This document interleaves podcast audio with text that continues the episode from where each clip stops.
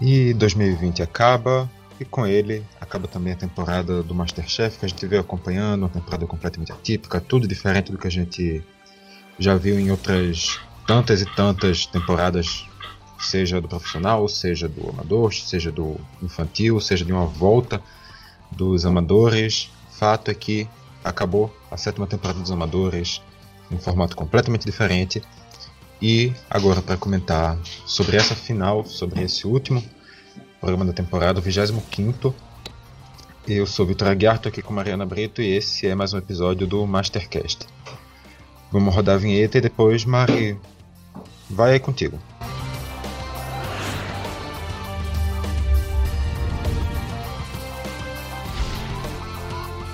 Obrigado, Jesus!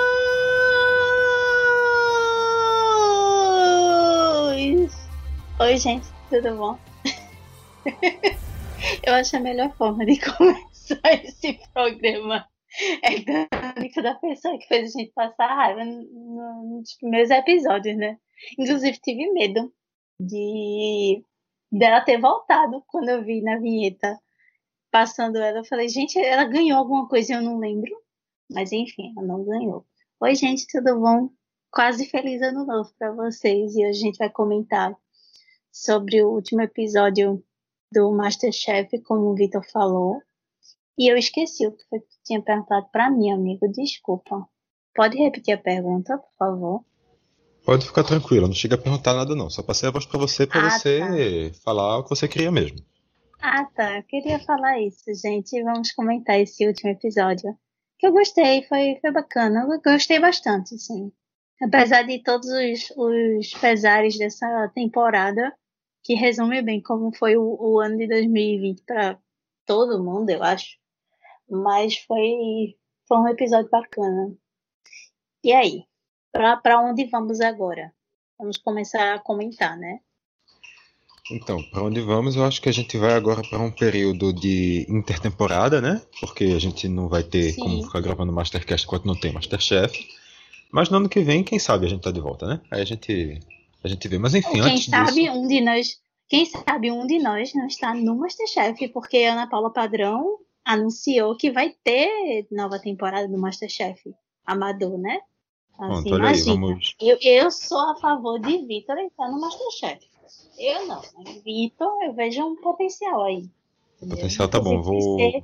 Vou estudar a possibilidade. Vou estudar a possibilidade. Não, gente, a gente tá falando de uma pessoa que a ceia de Natal desse menino foi um escândalo. Quase pensei em alugar um puxadinho do lado da casa dele para ficar junto com a Mora, que é a coelha dele, para poder comer a ceia de Natal. E ele, ele mandou o cardápio da ceia de ano novo dele. E eu pensei seriamente em pegar um Uber que vai dar 80 reais daqui da minha terra para sua terra para poder comer essa ceia, menino. Porque é um negócio de outro mundo, assim. Ele fala com uma naturalidade arroz com nozes e, e, e pesto de não sei o que com não sei o que, menino. Esse menino tá, tá, tá um Masterchef, tá inspirado. Vou, vou considerar a possibilidade, mas só para você ficar tranquila, se você quiser realmente. Assim, a gente tá gravando esse programa no dia 31, há Sim. poucas horas do momento da ceia do ano novo, e se você quiser realmente compartilhar, não pense que você vai ter que ir para Olinda. Você vai ter que vir para o interior, porque eu me isolei ainda mais. Esse Uber de 80 reais aí pode multiplicar. Vai ser bem mais caro, tá bom? Caramba, não fica foi achando, pras montanhas real, ser... oficial. Eu sub, subi nas montanhas. Tô, que, tô eu e o. O Cabo da Ciola aqui falando com as árvores. mas. Mas, assim. Não é porque não teve a, aquela galera que entra gritando. Quer dizer, até teve gente que entra gritando que foi tanta gente nessa temporada entrando na cozinha gritando que com certeza alguém ia ganhar alguma coisa. Não foi porque a. A que gritava Obrigado a Jesus de 5 em 5 minutos não entrou na cozinha que não teve gente que causou muita raiva e acabou voltando para a cozinha nessa semana. Afinal, a gente não, eu aqui fiz questão de não recordar o nome dela. Eu esqueci o nome dela, apaguei o nome dela da minha memória porque o ódio foi muito grande aquela participante que lá no final de um episódio, na hora de apresentar, percebeu que tinha que colocar comida no carrinho e simplesmente foi jogando todas as comidas no chão. pegando os ingredientes, jogando fora. Não me importa, não me importa. Não me importa. ela foi. Acho que todo mundo ficou com raiva. O Twitter inteiro tava criticando ela, criticando a escolha dela é, como vencedora, dizendo que o, só pelo desrespeito dela deveria ter sido eliminada, que nem deveria ter se experimentado os pratos dela. Aqui também a gente não foi para um muito diferente. Se não me engano, depois desse episódio foi eu, eu e Iago que fizemos o episódio desse programa. É, e, e a gente também compartilhou de uma alguma coisa também para essa linha de que o desrespeito pelos ingredientes foi maior. E agora a gente tem que se deparar de novo com talvez o participante que deu mais raiva na temporada inteira. Como, como é essa sensação, Mari? Como, como manter o coração, como continuar assistindo depois de ver de novo o rosto que lhe causou tanta raiva? Rapaz, eu acho que é uma coisa muito complicada, né? Mas, por outro lado, eu confesso a ti que eu fiquei feliz que não foi ela que ganhou, né? Porque se fosse ela que ganhasse, eu tinha, eu tinha partido para agressão física com um dos Masterchefs. E eu não tô falando da Paola, porque eu não bateria na Paola. Inclusive, eu amei o casaquinho que Paola estava usando de lantejola. Seria uma coisa que eu usaria na minha vida. Voltando ao assunto, é, como, como a gente tinha frisado no, no programa, você e Iago Inclusive, um beijo para Iago e para Joy, que são meus amores lindos e maravilhosos. É, como vocês frisaram no programa, foi um desrespeito muito grande o que rolou naquele dia. E ver novamente a cara dela é, na final, eu confesso a ti que foi complicado. Não, não sentir raiva novamente. E não esperar que ela fizesse a mesma coisa.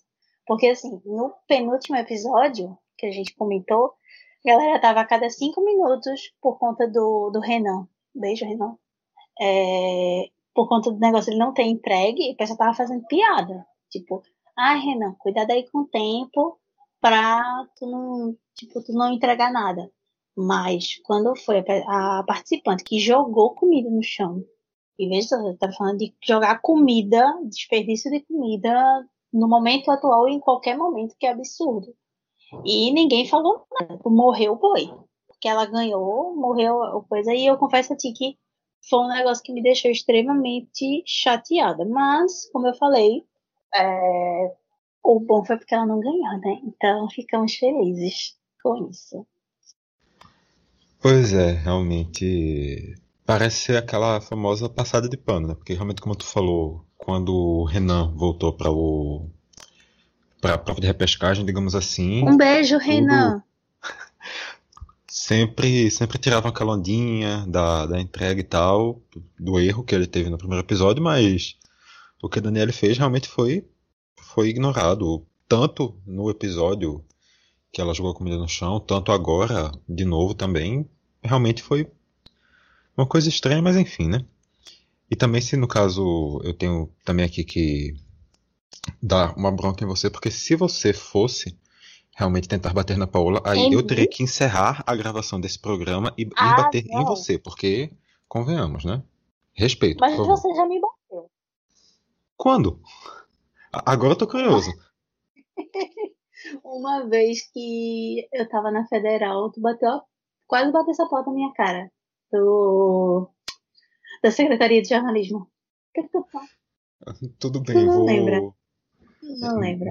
Não lembro ainda, e ainda vou ficar com fama de agressivo. Realmente, muito bem, Mariana. Não, mas eu. Mas foi sem querer, eu sei disso. Foi sem querer. Porque aquela porta assim também com aquela espero. janela, misericórdia, né? Isso é verdade. Isso é verdade. Mas, enfim. Bem, a temporada teve 24 episódios, consequentemente 24 vencedores, mas só 23 conseguiram ganhar, só 23 participaram dessa prova. Um deles acabou ficando de fora. Eu sei fazendo as continhas, eu não consegui identificar quem era. Tu conseguiu identificar quem foi que ficou de fora, Mari? Não. Confesso a ti que não. Eu, eu lembrava da conta que eram 24. Quando eu vi 20, eu falei, ué, o que é que aconteceu? Fulano. A conta, a conta pra mim não fechou, mas eu não, de fato, eu não lembrei quem foi. Até porque eu acho que eu assisti boa parte dos episódios, mas dois ou três, eu acho que exatamente os que a gente não comentou, eu confesso que eu não assisti. Então, confesso que eu fiquei meio assim, de tipo, que quem foi que faltou nesse negócio? Mas, mas é isso. Alguém faltou no rolê, alguém, alguém esqueceu da chamada. É, realmente eu não. Eu dei uma procurada aqui no, no uma pesquisada, não consegui encontrar quem era que estava diferente, quem estava faltando no caso na lista. Mas também, no que depender da minha memória, não conte muito, porque eu, do, quando começou o episódio, a única, a única participante que eu sabia que estaria lá era Danila. O resto eu não lembrava mais de ninguém. Ai, gente, Danila, eu, eu, é sério, ela é muito fofa. Inclusive, eu fiquei, eu fiquei muito feliz, porque aí a gente eu tenho que confessar uma coisa, eu e Vitor. E foi o último episódio, ela curtiu o tweet. Como, como é que foi, amigo? Ela curtiu o tweet da gente mencionando o, o, a vitória dela, foi uma coisa assim. E Vitor mandou mensagem para mim aos surtos e eu acompanhei o surto dele. Então, assim, gente, ela, ela é muito fofa. Eu, eu confesso que eu fiquei triste porque ela não, não foi pra final, final, entendeu? Mas ela é muito fofa, véi. É muito fofa, mano, sério. Um beijo pra ela, se ela estiver ouvindo, que eu não estava ouvindo.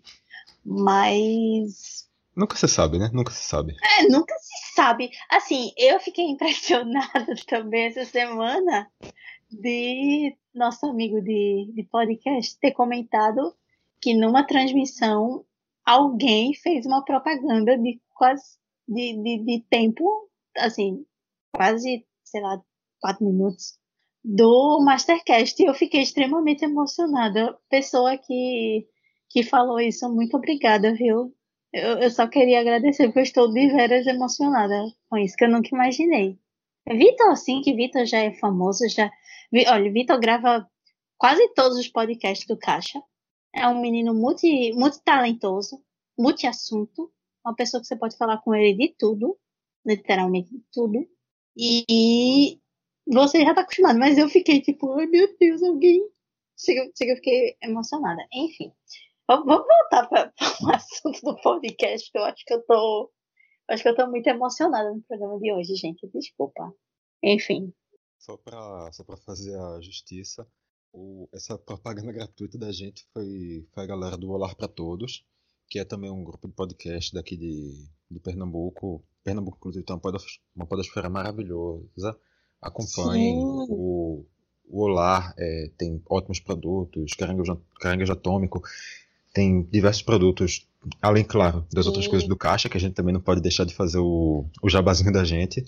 Sim. Mas, mas é isso, realmente é, foi uma temporada, eu acho que a gente conseguiu cons, conseguiu sair feliz do que a gente produziu, né, Mari? Que a gente a gente entrevistou o Raul Lemos, que eu acho que a gente nunca nem tinha pensado que isso aconteceria. Quando a gente nunca. começou, do nada, uma ideia desse programa e dois meses depois a gente estava na entrevista com o Raul, a gente conseguiu interagir com alguns alguns ex-participantes do Masterchef. Agora também a, a, Danila também tem essa, essa interação com a gente, então é, realmente eu acho que a gente teve uma resposta legal dessa primeira temporada, mas enfim, vamos falar do, do episódio da semana, que é um episódio que a gente estava acostumado a ver apenas oito, oito pessoas por semana na cozinha, mas dessa vez vem 24, 23, na verdade, 23 pessoas. E logo aglomeração. Prova, pois é. Coloca 23, é, 23 cozinheiros, a Ana Paula, os três chefes, já vão aí 27 pessoas, mas toda aquela equipe Dois de produção, idosos, o estúdio cheio, lotado. Dois idosos, quer dizer, três e... Não, peraí, o Jacan, o seu Salvador... A Ana Paula. A... Não, a Ana Paula, a Ana Paula não é idosa, não. Ana Paula não, não, tem 50 anos, não. Não. Tá bom. O Jacan é velho. Mas eu acho que ele também não chegou nos 60, não. Acho que o Jacan tem 50. Enfim. Enfim, com a presença Enfim, de idosos ali uma aglomeração. É. Com presença de idosos. E pior ainda mais quando a gente vê começar a primeira prova, 11 cozinheiros ficam embaixo e 12 sobem para aquele mezanino apertadinho. Ficam 12 pessoas naquele espaço que deve ter o quê? Uns 5, 6 metros quadrados. Todo mundo ali imprensadinho, nada de distanciamento. É, a temporada, acho que a gente já começou, logo lá no primeiro episódio a gente já falou isso, que o formato trazia essa ideia realmente de, de respeito às, às exigências, aos protocolos e tal. Só que ao longo do programa a gente não sentia isso uma coisa tão viva, não era uma coisa que estava ali sendo sendo muito exposta na cara da gente que o programa estava respeitando as normas de segurança, não estava sendo muito exposto que o programa era uma coisa segura, apesar de ter essa mudança de formato. E agora quando chega nessa final e coloca aquele bolo de gente, claro, todo mundo deve ter testado, não estou questionando isso, mas essa ideia de segurança eu acho que toda vai para água abaixo, né? Sim, porque você bota todo mundo. Claro, a gente tem que no estudo de gravação não tinham só os 23 participantes, os três jurados e a Ana Paula. A gente sabe que tem uma equipe muito grande no estúdio, que é algo gigantesco. Só que eu confesso a ti que, assim, eu fiquei extremamente nervosa com 12 pessoas subindo no mezanino. Por mais é, testes que venham a ser feitos, a gente sabe que é complicado, né? Principalmente porque eu creio que eles não devam fazer um, um aquele cotonete, né? O RT-PCR. Se for uma testagem rápida, então é, é, é mais complicado ainda. Assim, eu espero que tudo dê certo e que ninguém tenha ficado doente do dia da gravação, também que a gente não sabe quando foi, como a gente falou no outro programa, mas eu espero que tenha ocorrido tudo bem depois da gravação.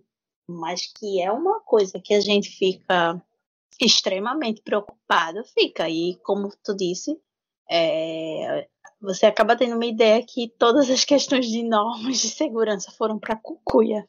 Quando você vê 12 pessoas subindo no mezanino, que, como você disse, também é um espaço muito pequeno. Então, deu aquela apreensãozinha no coração do ser humano? Deu, entendeu?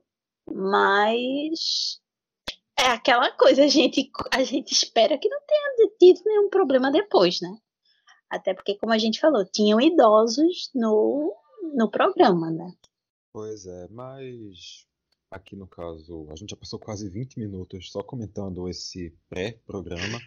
Meu pai mas, mas vamos para o que realmente é ali na, na boca do fogão, vamos falar das provas.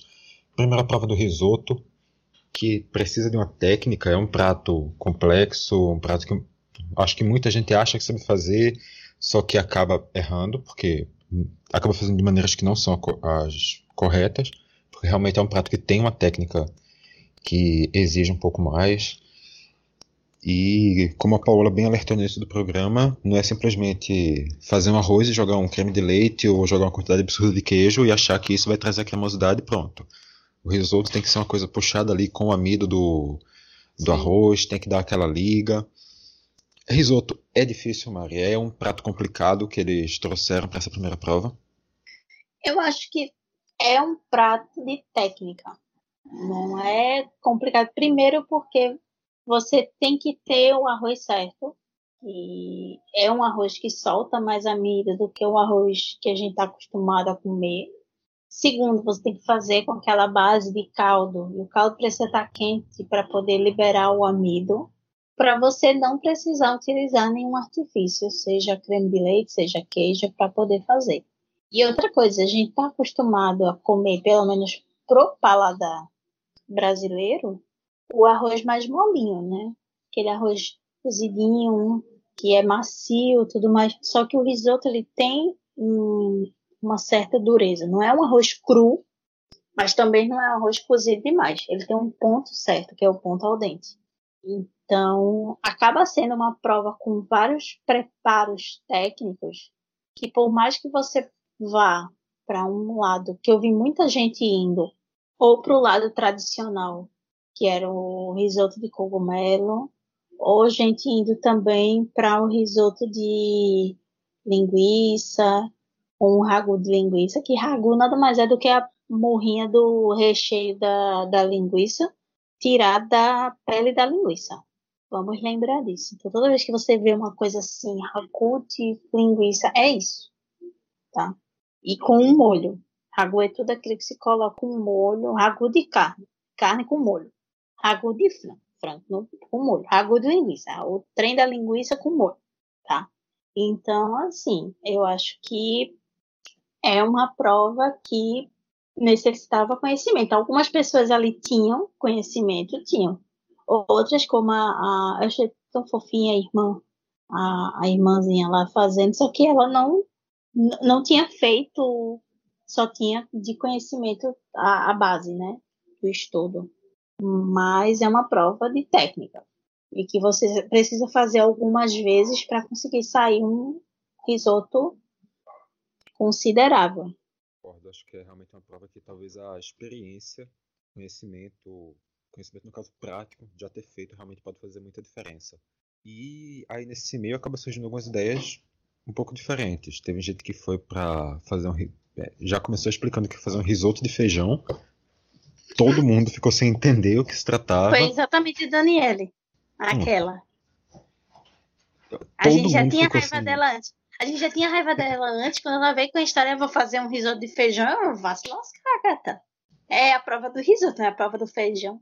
Aí ele vai, não, uma releitura do baião de dois. Eu, pra você, meu anjo. Porque pra mim isso é arroz com feijão. Não, é aquela, quando, quando chegou, quando comentou, Acho que todo mundo que estava assistindo achou estranho. A galera que estava no mezanino reagiu estranhando. Não, primeiro, mas... Vitor, primeiro Sim. que é uma loucura você fazer feijão em 45 minutos. E esperar que saia bom. Mesmo com a panela de pressão. A gente não tinha uma prova de uma hora, a gente tinha uma prova de 45 minutos. É bem absurdinho, sabe? Acho que é uma ideia meio que kamikaze. Que no final não deu certo, mas. E a gente ficou feliz. é. Realmente, quanto a essa questão do tempo, eu concordo contigo, mas quanto à ideia por si só de ser ou não um, uma releitura do Beyond 2, eu acho que é. Eu acho que no final o que ela apresentou foi uma releitura do Beyond 2, eu acho que dava para interpretar assim. Mas. Não, porque o queijo era do lado de fora, não era do lado de dentro. O queijo que dá a cremosidade do Beyond 2, então não tá errada. Tá errada. É erradíssimo. Mas, mas não é o queijo que dá a cremosidade pro Beyond 2. É o que o queijo com creme de leite. Então, deixa eu te explicar o conceito de releitura, Mariana. Releitura assim, não precisa ser igual. Mas, enfim. Eita, te odeio. Como é que eu, como é que eu aguentei tantos programas com o Vitor? Sincero, não, mentira, ah. eu não odeio Vitor, não. Não odeio. Ah, de todo programa a gente briga, rapaz. Não é. do ano novo ia ser diferente. Não, não tem, não tem esperança de que não vai acontecer, não. A gente tem que ter a nossa discussão semanal, senão não é Mastercast. Daqui a pouco a gente tá aqui e começa a xingar o outro naturalmente, como se nada tivesse acontecido. É, é normal, é assim que a gente funciona. Mas. Falando dos risotos, eu acho na verdade que a ideia mais estranha nem foi essa ideia do risoto de feijão. Porque a Laura chegou dizendo que ia fazer um risoto de laranja com alho poró. É, eu vou ser muito sincero, até agora não, não entrou na minha cabeça. Eu não, eu não entendi exatamente, eu não consigo imaginar qual é o sabor desse prato, não faço ideia. Não, eu entendi. É, é a mesma coisa de você fazer uma preparação com lavanda. É uma preparação que foge do óbvio, claro. Tem um risco muito grande de ficar com gosto de cozinha ou banheiro, mas que funciona porque o alho poró tem aquela coisa meio, meio picante que acaba ressaltando o sabor da laranja e fica uma, creio que fica uma pirâmide da mesma forma que lavanda combina muito com limão siciliano. Então eu entendi, eu entendi bem quando ela quando ela falou, tá, quando ela falou que ia fazer um risoto laranja, eu não fiquei tão chocada. Eu pensei que poderia ir para um lado de um prato doce, que a gente imagina laranja como um prato doce. Mas eu não fiquei muito chocada, não. Mas o baião, o, risoto de feijão lá, eu confesso a ti que me deixou muito mais estranha. Bom, estamos em, em lados opostos, então. E também queria só registrar, reafirmar, no caso, a minha opinião sobre a lavanda, tá bom? Continuo achando tá absurdo tá isso aí.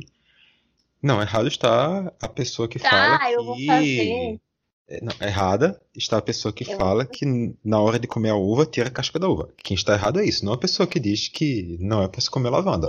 Eu, é isso que eu entendo. Isso. Mas a gente volta a ver ao longo da prova aquele mezanino cheio, um bocado de gente lá em cima e volta uma coisa que a gente ainda não tinha experimentado, não tinha experienciado ainda nessa temporada do Masterchef. Que são aqueles palpiteiros falando tudo lá em cima, a galera dando dica, a galera perguntando, a galera se intrometendo o tempo todo no prato dos outros. Algumas pessoas ficando irritadas com isso, outras pessoas aceitando a dica e basicamente fazendo o prato de acordo com o que eles estão falando. Deu, deu saudade daquele, daquele formato clássico do Masterchef, bateu aquela, aquela nostalgia, Mari. Rapaz, sendo sincera, bateu a nostalgia, bateu.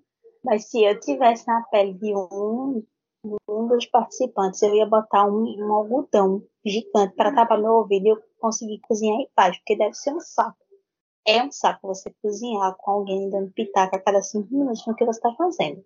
Entendeu? Assim, uma coisa é, vamos supor, eu não sei é, meu prato, eu não tenho conhecimento, vou pegar uma ajuda com um colega meu que está do lado. Que pode até ser, como a gente viu, que rolou na temporada inteira. Mas o pessoal lá em cima dando pitaca a cada cinco minutos, consequentemente atrapalhando o coleguinha que está do lado, sinceramente, bateu a nostalgia porque assim era uma coisa que a gente via muito nos outros nas outras temporadas. Mas de tipo, ah, que legal, não foi não. Tanto que muita gente, por exemplo, a a irmãzinha fofa lá, eu esqueci o nome. A Lorraine. Exatamente. Menino, ela se chama Lorraine, é? Lorraine era o nome da, daquele, do, do, casal que, que era de. Como é o nome? É Lorraine, que é do.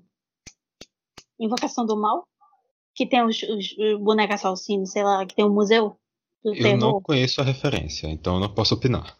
Acho que é. Fiquei um pouco assustada agora, gente, não vou mentir. É, tá um pouquinho assustada. É, enfim, que ela praticamente esqueceu todos os temperos da, da receita dela por conta de estar tá ouvindo o tempo todo a interferência do pessoal do mezanino. Então, eu confesso a ti que era uma coisa que eu não gostaria, eu sendo participante. Mas que, para uma pessoa que assiste Masterchef ver aquilo não bateu saudade, principalmente dos melhores mezaninos que eram das outras temporadas, acho que com certeza deu, deu para matar um pouquinho a saudade deu. Deu para ficar um pouquinho preocupado com aquele povo, um monte de gente tá ali naquele espaço? Também deu. Então acho que meu coração ficou dividido na atualidade. É, só me lembra aquele mezanino, acho que da. Eu acho que foi da sexta temporada, com o Elton e a Ayla. Constantemente, quando um tava em cima ah. dando dica pro outro, o outro tava em cima dando dica pro outro. E no final os dois acabaram eliminados. E todo mundo ficou rindo da cara deles. Porque aquelas pessoas geraram uma antipatia que eu acho que a gente viu Sim. poucas vezes no Masterchef. Mas, gente, enfim. Até hoje Sim. são duas pessoas que eu tacaria fogo. Assim. Principalmente depois. Que agressividade, Mariana. que isso? A gente já vai no, a gente já vai no ano novo começando assim. Tacando sorriso. Porque, não, é sério. Não, ela, ela era um saco. Ele é um saco mais ainda com aquela história de eu sou um menino e eu aprendi muito. E não sei o que. Aí no final fizeram, os dois fizeram merda nos últimos episódios. Fizeram merda na vida e Deus o que deu. Mas, enfim. É, é isso. Eu também ri quando eles foram eliminados, não vou mentir. E eles ainda. Na verdade, não tenho certeza sobre ela, mas o o Elton ainda chegou a participar do. Daquele, daquela temporada especial, né? Que Foi. teve o retorno. Inclusive, raiva que ele eliminou a. Caramba, quem foi? Foi a Débora? Não. Nossa, foi uma pessoa que tinha um tempo já de, de Masterchef. Ah, na minha cabeça, ele ter sido eliminado logo de cara, não? Não, é, ele, ele, é, não. ele eliminou a Raquel. Eliminou a Raquel. A Raquel, Raquel, Raquel, gente, Raquel, maravilhosa. Vou. É. Somente. Tá, eu não. Eu realmente não lembrava dessa. Pois é. Eu fiquei passada com isso, sim. Quando teve, eu fiquei, o quê, menino? Volta aí. Raquel errou alguma coisa. Enfim, vamos voltar ao episódio. Que a gente tá muito nostálgico, assim. Queria fazer um top, top 10 momentos de Masterchef, inclusive. Acho que era uma boa pra gente, viu? É, eu acho, na verdade, que a gente tá aqui só, só esperando o retorno da é. temporada. É regular. Estamos nostálgicos. Mas na hora da apresentação, muita gente acaba seguindo para um lado que depende de tomates e muita gente acaba errando muito com, com o uso dos tomates no risoto. Muito, puxando muito para acidez, a galera utilizando muito a, a casca do tomate ficando muito presente, a semente do tomate puxando muito acidez. A galera não sabendo controlar bem essa, essa questão e acabando apresentando um prato bem ácido e sendo eliminado já de cara. É, esse esse erro do uso do tomate é um erro bem bem mais comum do que deveria, talvez, mas talvez dê para interpretar assim. Sim, porque boa parte dos que foram eliminados erraram por conta do tomate, né? Assim, eu acho que tomate é um negócio muito difícil de você. Muito difícil, não. É relativamente fácil. Mas que você tem que ter jeito. Porque se você puxa demais, a acidez eu acho que vai até um certo ponto ela é boa, mas quando você taca e, e, e fica ácido demais, acaba ficando uma coisa intragável. Porque, assim, diferente, um prato, um prato muito doce, você ainda consegue comer um pouco e depois tomar dois litros d'água. Um prato muito salgado também, você, mas um prato muito ácido, você acaba passando mal, sabe? Então é uma coisa muito preocupante. Eu acho que foi um erro bem. Ok, que essa temporada foi abaixo do que a gente assiste de Masterchef com relação a, a, a preparos. Ok, que esse último episódio me surpreendeu muito com certos preparos que foram feitos. Ok. Mas você errar no tomate, eu acho que é uma coisa bem, bem, bem complicada. Pois é. Mas, no final dos 12, apenas 3 passaram. Fernanda, Laura e Ana Paula conseguem classificação para a segunda prova, para a terceira prova, na verdade, para, entre aspas, final da final. E, enquanto isso, o segundo grupo vai fazer a segunda prova para buscar as últimas vagas também para disputar o troféu. Uma prova da carne moída uma coisa um pouco mais que dá um pouco mais de liberdade. Eles têm um pouco mais de, de liberdade criativa, digamos assim, podem escolher por que caminho seguir, desde que a carne moída tivesse destaque no prato. Se não me engano, os cortes foram assim patinho. Posso estar enganado, mas tá era, uma, era uma prova da carne moída para dar destaque a ela. Aí poderia se seguir para diversas linhas, como se seguiu, para caminhos totalmente diferentes, mas é uma prova mais fácil ou essa liberdade transforma em uma prova um pouco mais difícil, Mari? Eu acho que a questão é que muita gente é, é uma prova mais trivial, né? Só que como você vai transformar o trivial em algo Masterchef? Aí que tá o grande pulo do gato, né? Eu fiquei surpresa que eu não vi ninguém fazendo hambúrguer que para mim seria o primeiro preparo que eu pensaria ou um hambúrguer ou é, que foi o que aconteceu de fazer uma massa com carne moída, né? Mas eu confesso a ti que eu fiquei muito impressionada porque saiu coisas assim que eu não, não me atreveria a fazer. Por exemplo, tar, é, saiu tartar, saiu kibe, né? Kibe cru, saiu bolovo, que eu fiquei, gente, alguém vai fazer bolão. Eu fiquei, passa aqui, que foi a Danila que fez. É, e assim, saiu uma infinidade de coisas. Saiu o porpetone também, que se assemelha a um hambúrguer, mas não é um hambúrguer, né? Que é uma bola de carne recheada. Um hambúrguer é uma carne achatada acompanhada com pão.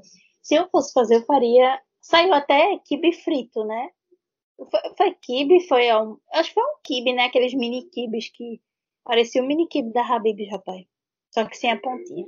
É... Eu, eu lembro da imagem, mas não lembro realmente se era, se era kibe esse prato. Eu acho que era um kibe, porque eu lembro que o recheio levava hortelã. Foi uma coisa meio que. Eu acho que foi mini kibe, rapaz. Enfim. Puxando mais pro, pro lado oriental, né? Isso. Oh, eu acho pro lado que... do Oriente Médio, melhor dizendo. Isso. Eu acho que foi uma prova que puxou muito para esse para esse lado, sabe? E eu esperava preparos que fossem mais, mas como como a gente estava dizendo, é como você transformar um prato convencional num prato Masterchef. Eu acho que é muito o, o, o jogo do tempero e o jogo da apresentação. Né? Que nem todo mundo se saiu bem, vamos dizer assim, com essa com essa apresentação. Né?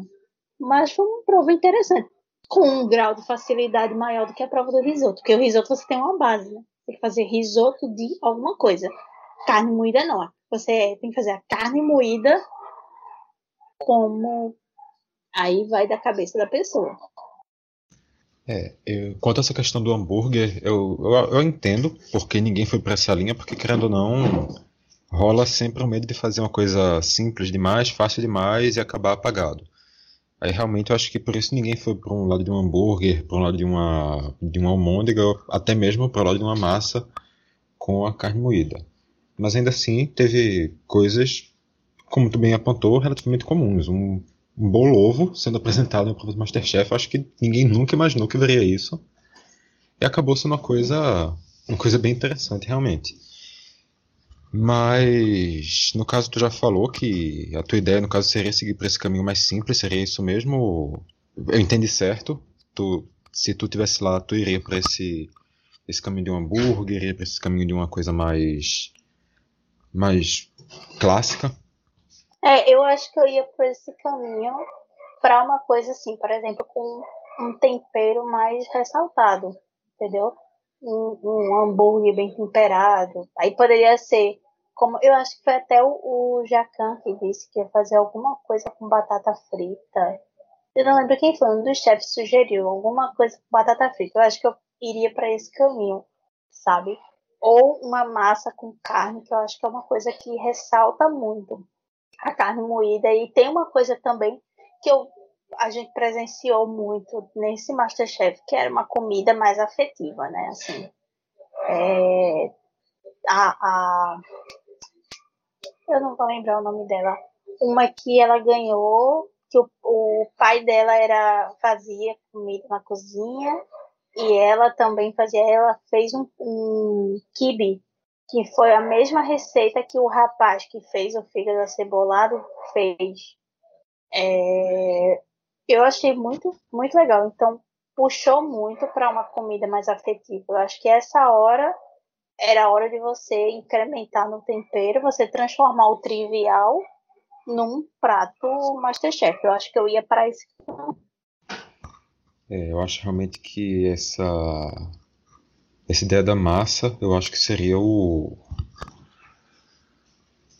Talvez o que consegue destacar melhor a, a carne moída e trazer um, um prato que pode ser um prato diferente, mas ainda assim apelar para aquilo que está sendo, que foi na verdade diferencial ao longo de toda essa temporada, que é a comida mais, mais afetiva, digamos assim, que como a gente viu na, em grande parte dos episódios, foi o que conseguiu levar a vitória, já que, como a gente já comentou aqui diversas vezes, e hoje não poderia ser diferente, não poderia deixar esse tópico de fora, é uma temporada que não dá para acompanhar a evolução dos participantes. Não tem aquilo de começa de um jeito e termina de outro. Você, quem está ganhando está passando só dois dias na cozinha. Quem cozinhou mais vezes foi a Danila, que fez cinco provas na temporada. Então não é. Não, não se tem muito essa, esse crescimento então, quem, quem, o que faz a diferença é realmente o que você já tem. Essa cozinha afetiva faz a diferença. Eu acho que a, uma massa poderia ser um prato que traria essa diferença muito bem. E nesse, nessa prova da carne moída, é, Heitor, Ailton e Marina conseguem também a classificação. E com isso a gente chega a seis participantes na, na última prova na prova final. Mara, o que é que tu achou com relação a esses seis classificados? Fernanda, Ailton, Laura, Ana Paula, Heitor, Marina. Ficou uma, uma sensação de que alguém poderia estar lá? Ficou aquela, aquele pensamento, poxa, Renan, por que você não se classificou, Renan? Que a gente sabe muito bem que todo mundo, eu acho que já estou esperando alguma vez, sabe que você estava na torcida pelo Renan desde o início. Mas como é que como é que fica, como é que ficou a tua sensação quando viu os seis classificados? Mas eu acho que eles pegaram quem foi os que foram melhores no programa, sabe? No, no, naquela prova em específico.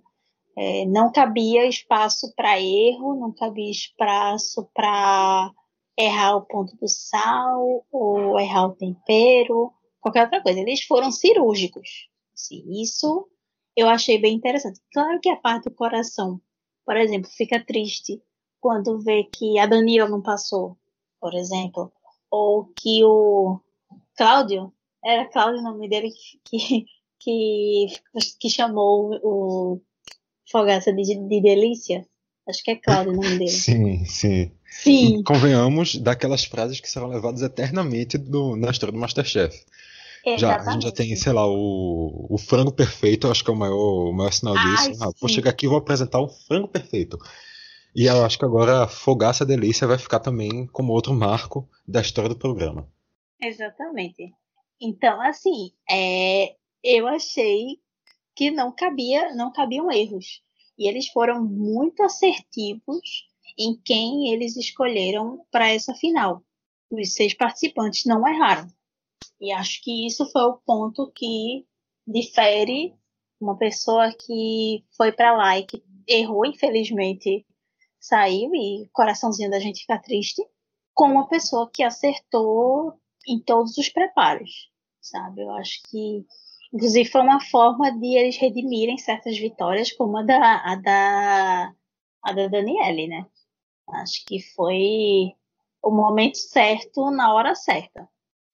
É, eu concordo contigo nessa. Realmente, eu acho que todo mundo fica com, com aquela torcida para que quem você queria conseguir essa classificação.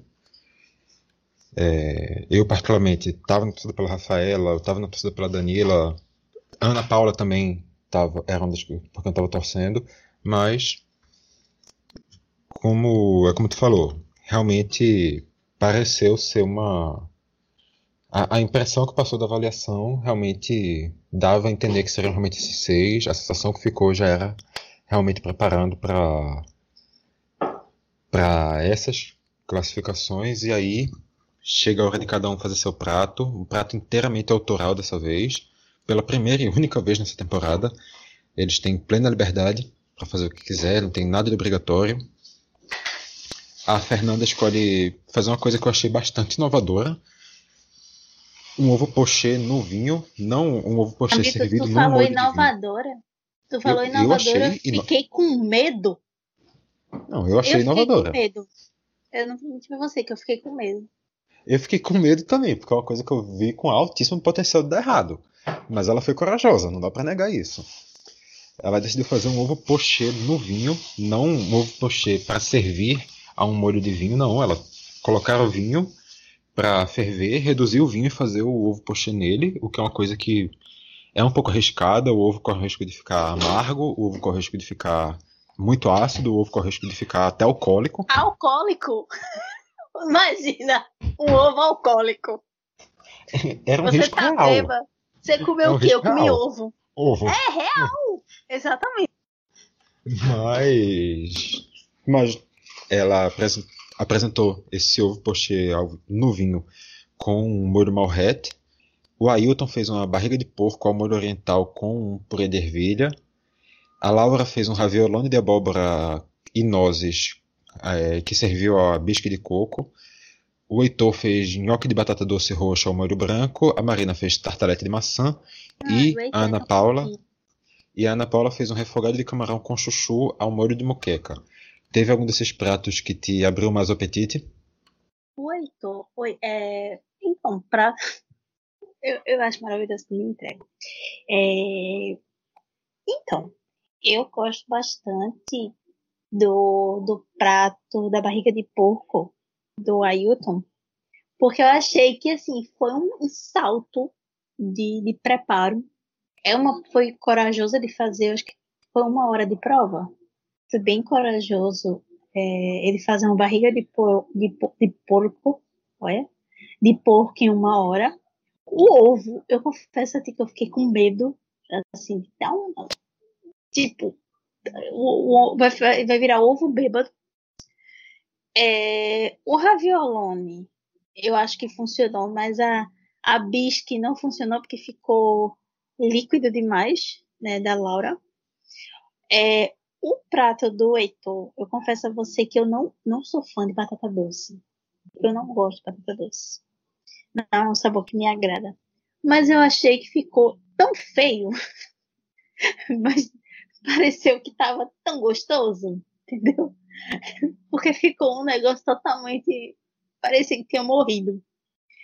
A tartelete, eu achei que, que ela fez, inclusive, a, a Marina fez a tartelete de maçã com caramelo salgado que é uma coisa que eu gosto. Eu gosto muito de caramelo. Caramelo salgado eu gosto muito também, sério. Mas que perdeu um pouco o ponto, né? Como o pessoal falou, porque a massa dela também estava salgada. Se fosse só o caramelo que tivesse salgado, eu acho que com certeza ela tinha, ela tinha conseguido. Agora, assim, de verdade seja dita, eu nunca pensei que eu ia desejar tanto um chuchu como eu desejei o chuchu da Ana Paula. Porque o prato dela estava lindo. É sério. Eu sei que a gente come primeiramente com os olhos. Cara, claro, isso, isso vai muito da formação dela, porque a, mulher é arquiteta, né? Então, assim, o senso estético estava ali para quem quisesse ver. O prato dela estava belíssimo. Eu cheguei e fiquei emocionada. Eu falei, mulher, que prato lindo. E é com chuchu. Chuchu não é uma coisa que me agrada como pessoa. Eu não sou muito fã de, de chuchu. Mas eu fiquei tipo, gente, que coisa mais linda. As cores, a, tudo tava muito bonito. Sabe? E é isso. É, concordo, também achei bem, bem atrativo o prato dela. Obviamente eu não poderia comer porque alergia a camarão e tal. Era Sim. muito possível que eu morresse, né? Mas, enfim. não queremos, Vitor. Assim eu espero, assim eu espero. E quanto ao Heitor, aquele prato, realmente, eu concordo contigo, batata Ele doce não me atrai. Batata doce não me atrai nem um pouco. O... Oi, tudo bom? Você vem sempre aqui? É. Mariana, a cada episódio do Masterchef, escolhendo cinco crushes diferentes para chamar de seu. Mas realmente não, batata doce é um negócio não, que não me agrada. O prato estava horrível. eu não gosto e... de batata doce. Mas eu só como um nhoque de batata doce, que eu acho genial. Que, inclusive, saudade de comer o nhoque, que é o do Bonaparte. Eles têm um nhoque de batata doce com ragu de carne, que eu já disse que é ragu aqui, é, que é maravilhoso. E não tem zero gosto de batata doce. É a única coisa com batata doce que eu como. Sério. Fica a dica. Nunca experimentei e assim, minha, minha disposição para com a batata doce é tão, tão pequena, mas tão pequena que eu acho que também vou, vou ignorar essa sua dica aí. Mas enfim, quem quiser, ficou aí esse merchan gratuito que o Mário já fez. Mas realmente o prato do Heitor tava horrível. Não. Discordo de tu quando tu falou que ah, tava com cara de gostoso. Não tava, ele tava com cara de feio. O prato realmente que me chamou é a atenção. Porque ele é. Enfim. Ah, entendi. Quem, quem você está dizendo que você achou com cara gostoso, então não foi o prato do Heitor, foi o Heitor. É isso que você está querendo dizer. Tudo bem, agora, agora, a gente entendeu. Mas os pratos realmente, além, claro, do da Ana Paula, os pratos que me chamaram a atenção foram aquela barriga de porco molho oriental com purê de ervilha do Ailton. Achei um prato com uma, uma proposta bem interessante. Realmente parecia ter uma proporção errada do, de cada elemento. O, o purê tinha só uma gotinha ali, mas realmente estava um prato muito bonito, estava um prato com ideia que fazia sentido. E esse ovo poché ao vinho, que aí realmente eu, eu fiquei muito curioso. Esse aí me ganhou pela curiosidade. E provavelmente eu não vou tentar fazer aqui em casa, porque a gente deve precisar, sei lá, mas quase de um litro de vinho para fazer isso. E eu não vou gastar esse dinheiro para fazer um ovo poché. Ah, não no sei final. que você ganhe um vinho, né? Assim. É, no caso, se eu ganhar um vinho, eu acho mais provável que eu beba o vinho do que eu faça um ovo pochê com ele. é uma questão de, de coerência, no caso. Mas no fim, Mari. De a Ana Paula. A Ana Paula leva o troféu que dessa vez sim, dessa vez não é aquela aquele brinquedinho, dessa vez é um troféu de verdade, é um troféu bonito, é uma coisa com um tamanho aceitável. Mas um era. Trof... Peraí, peraí, peraí, peraí. Mas para quem viu semana passada o troféu dos artistas e viu aquele troféu ali, É, você tem um argumento. O troféu das celebridades que, convenhamos, até quem perdeu levou. O Joel da Atena perdeu a prova pro Zé Camargo, mas estava lá segurando aquele troféu. Tá até hoje lá em algum instante da casa do, do Joel da Atena. Esse troféu é Meu muito Deus, mais bonito ainda que, que esse troféu. Eu morri com a mulher dizendo que guardou o troféu no, no, no banheiro ou foi no armário? Foi no guarda-roupa, no guarda-roupa. No guarda-roupa. Cara, Todo embrulhadinho. Morri. Todo embrulhadinho. Alessandra, né? eu acho que era Alessandra o nome dela. É, é sério. Eu ri com ela dizendo. Eu só me lembrei do, do Diário de Leto, que guardou o Oscar dele é, na. Eu acho que foi. Ou foi debaixo da escada ou foi na cozinha e o Oscar quebrou. Só, só lembrei disso. Falei, gente, a pessoa ganha um troféu Masterchef. O que é que era um troféu miúdo? Mas tipo, vai botar na sala, não, bota no armário, pra ninguém mexer. Meu Deus, isso é muito, isso é muito coisa de, de. Não, sei não. É aquela, né? Ela tava querendo ganhar o segundo para poder deixar o, o menor exposto e guardar o segundo com carinho, mas não foi. A única pessoa que fica com esses dois troféus, talvez a única pessoa que tenha dois troféus de Masterchef no Brasil, é agora a Ana Paula. Que, convenhamos, eu particularmente achei uma vitória justa. Ela já tinha se destacado lá nos primeiros episódios, aquele hambúrguer que servia uma família inteira, talvez uma família de cinco pessoas. aquele mega hambúrguer gigantesco, com aquele pão que ela usou, sei lá, acho que umas três quantidades daquela massa que já estava pronta. O forno, ninguém sabe como é que coube, mas o prato no final ela já tinha conseguido destaque lá na primeira. Na, naquela, não lembro exatamente qual episódio que ela participou, mas segundo, terceiro, alguma coisa lá no. ainda bem no início. Já tinha conseguido aquele destaque, volta a se destacar agora nessa última pro, nessas últimas provas, na verdade, que ela se destacou tanto na prova do risoto, ainda que não tenha sido a melhor, o melhor risoto, que foi o da Fernanda, também a melhor carne moída foi a do Ailton, mas conseguiu se destacar nessa última prova, nessa prova autoral, e conseguiu essa vitória entra para entra um hall de vencedores do Masterchef, que já tem a Elisa Fernandes, Isabel Álvares, Léo Young, Michelle Crespin, Maria Antônia, Rodrigo Massoni e agora também a Ana Paula.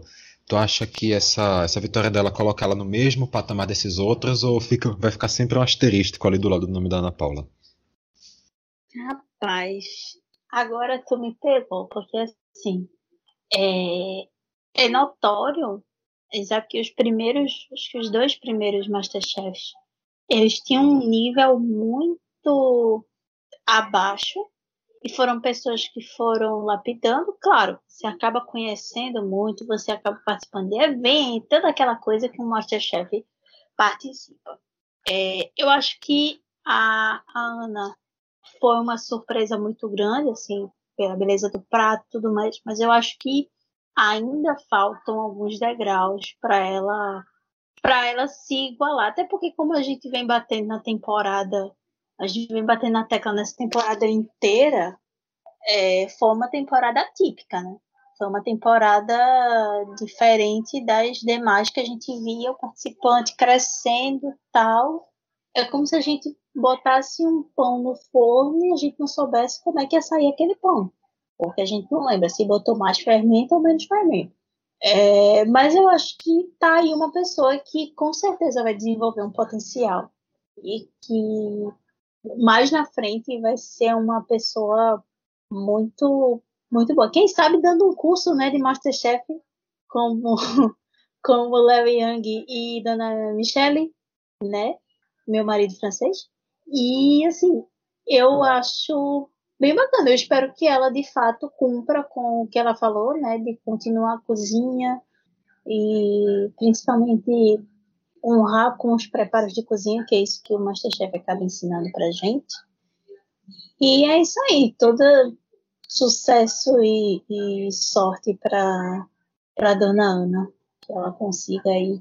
E é isso. O que, é que você você acha, meu amigo? É, é aquela é, tu falou nossa. que. Não, tu falou que. Tem uma coisa, na verdade, tu falou que tá agora. Eu tô pensando aqui, tu falou que as duas primeiras temporadas tiveram um nível técnico talvez um pouco mais abaixo, porque as pessoas estavam tentando entender um pouco como era. Assim, a primeira temporada, eu já falei algumas vezes isso, eu não assisti a primeira temporada do Masterchef, comecei a acompanhar a partir da segunda só. Mas eu não, eu, eu não, eu não tenho essa visão, pelo menos. Posso tá, pode ser uma, uma viagem minha, que talvez a minha interpretação, a minha leitura tenha crescido ao longo desses cinco anos e o nível, do, o nível técnico tenha subido em relação a, tenha subido em conjunto com isso e talvez eu não tenha percebido essa, essa mudança, mas eu não, não tenho essa sensação. A gente tem na segunda temporada a Isabel vencendo, a gente tem o Raul Lemos, a gente tem a Jiang, a gente tem o Fernando, a Sabrina, nomes que foram. Não, eu sei, eu sei, entenda. O que eu quero dizer é o seguinte: é, as provas que se tinham nesses Masterchefs eram provas muito mais básicas do que se a gente sim, pegar sim, sim, é, o, o atual. O atual não, mas tipo, os dois últimos. Entendeu? Não era okay, um Masterchef. Concordo não era um Masterchef amador, amador.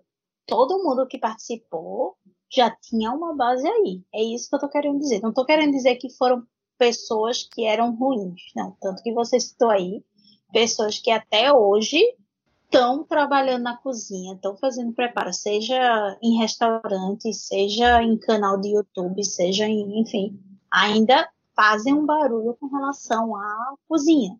O que eu estou dizendo é que a gente pegou duas, duas temporadas de Masterchef, as duas primeiras, que eram temporadas que exigiam é, provas menos difíceis, como as, as provas das duas últimas.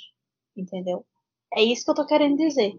Então, talvez a, é uma pessoa, a, a Ana, é uma pessoa que vai ser trabalhada, com certeza, vai ser trabalhada e, quem sabe, mais à frente vá fazer a mesma coisa que os outros participantes que ganharam também também façam. Mas a gente não acompanhou o, o, a evolução dela em programas como foi nas outras temporadas. Entendeu? Uhum. Não, não, realmente. Quanto a essa, essa questão da, das provas, ok. Agora entendi esse argumento, nesse ponto realmente eu, eu concordo. E quanto à questão da Ana Paula, também acho que é isso. Não, querendo ou não, ela foi campeã, não dá pra, não dá pra pagar isso, não dá pra dizer que não, não dá pra questionar, não, não tem o que questionar, ela ganhou. O troféu tá na casa dela, não na sua, não na minha. Mas, querendo ou não, ela fez um número de provas muito menor, ela teve um número de participações muito menor. Ela tem muito potencial, claro, ela tem agora um troféu na casa dela, ela tem esse, essa premiação que ela vai poder capitalizar em cima disso, obviamente. Mas eu acho que, a, que enquanto para os outros vencedores talvez aquilo fosse um talvez fosse mostrando para todo mundo o, o, potencial que eles tinham, mostrando para restaurantes, mostrando para para a imprensa, mostrando para o público a força que eles poderiam atingir e se desenvolvendo a partir daí. Talvez para Ana Paula isso seja uma coisa mais de primeiro passo. Agora, para a vida pós-Masterchef dela, vai ser uma coisa um pouco mais. um pouco diferente do que a gente viu nos outros. E vai ser interessante também acompanhar também qual será o futuro sim, sim. da Ana Paula. Eu acho que é uma coisa também para começar a acompanhar ela aí nas redes sociais, porque com certeza vai ser uma, um futuro bem diferente, pelo menos na ordem cronológica vai ser diferente das dos outros vitoriosos do Masterchef. Mas Mari, Sim. algo mais a comentarmos ou podemos já começar a caminhar para o encerramento do programa? Acho que podemos. Foi uma temporada, como a gente vem frisando aqui nesses programas todos, que eu não vou lembrar quantos programas foram, que é uma temporada atípica do MasterChef, mas que teve um final que a gente que a gente concorda e que a gente eu achei massa, entendeu? E vamos ver aí como é que vai ser a carreira e a vida longa culinária da da Ana. E é isso aí, vamos nos encaminhando ao final desse programa. Ai, é, não tem, não tem muito motivo para ficar emocionado agora, porque O Masterchef acabou, mas o Mastercast ainda não. A gente ainda vai trazer um episódiozinho na semana que vem para encerrar essa temporada aqui do, do, nosso programa. Tá saindo no Inclusive... do Caixa Grita na próxima terça-feira. A gente tá gravando isso aqui no dia 31. A gente vai soltar o próximo já no iníciozinho de janeiro, terça-feira que vem. E para acompanhar, para ficar ligado para saber as novidades, é só seguir as redes sociais do Caixa de Brita, no Twitter, no Facebook, no Instagram. Só procurar lá Caixa de Brita que você encontra a gente bem fácil. Assim como também na sua plataforma de podcast, no Spotify, no Deezer, Apple Podcasts, Google Podcasts, é, Castbox, Podcast Addict. O que a sua criatividade permitir, a gente deve estar em todos. E se você, você procurar algum, a gente não tiver. É, se você procurar algum, a gente por acaso não tiver, você avisa pra gente nas redes sociais que a gente coloca também. Afinal, tem tanta plataforma aí existindo que deve existir uma ou outra que a gente sequer dá, dá conta de saber que a gente não está. Mas é isso.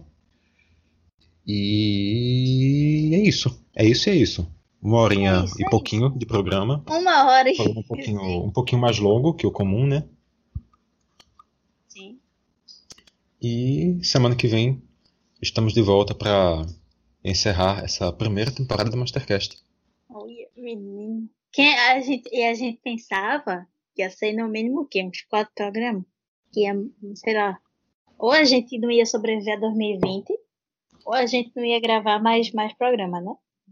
Isso aí a gente tá agora com, com tantos programas gravados e eu fico muito feliz. Eu volto a. Ah, e também quero agradecer.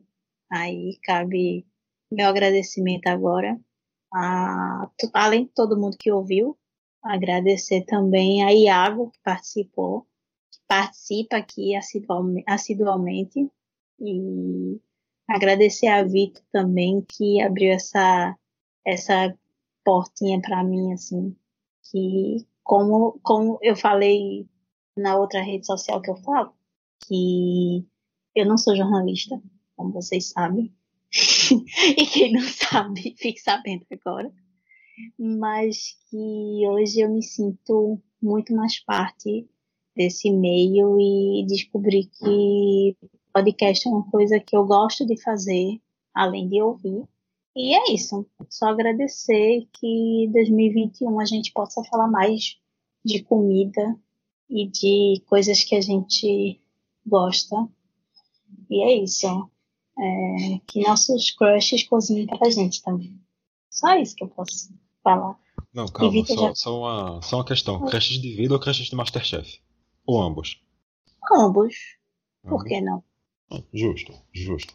Eu acho vamos, que, se, eu acho que Vamos chegar de Instagram aí, né? Vamos, vamos chegar de DM. É, exatamente, tá, tá aí. Tá aí aberto quem quiser. É, inclusive, acho maravilhoso. Poderia ter um programa misturando aquele vai dar namoro com o Masterchef. Como ninguém nunca pensou nisso? De uma coisa assim, tipo. Eu acho que seria sensacional. Seria o melhor dos mundos. Fica aí a dica Band e outros canais. Eu, eu iria encerrar esse programa respondendo essa mensagenzinha emocionante de Mari, que convenhamos, já deve ser o terceiro episódio seguido que Mari manda essa mensagenzinha de emoção e agradecimento no final. Eu ia finalizar respondendo a isso. Mas depois dessa história do Verdadeiro Namoro Masterchef, eu acho que não dá. Eu acho que não dá para ir além com esse programa. Eu acho que isso já encerrou. Eu acho que isso é o ponto final. A gente fica por aqui. Tudo bem, Mari? Semana que vem a gente dá palco pra emoção, porque hoje, depois dessa, quebrou todo o clima já. Poxa!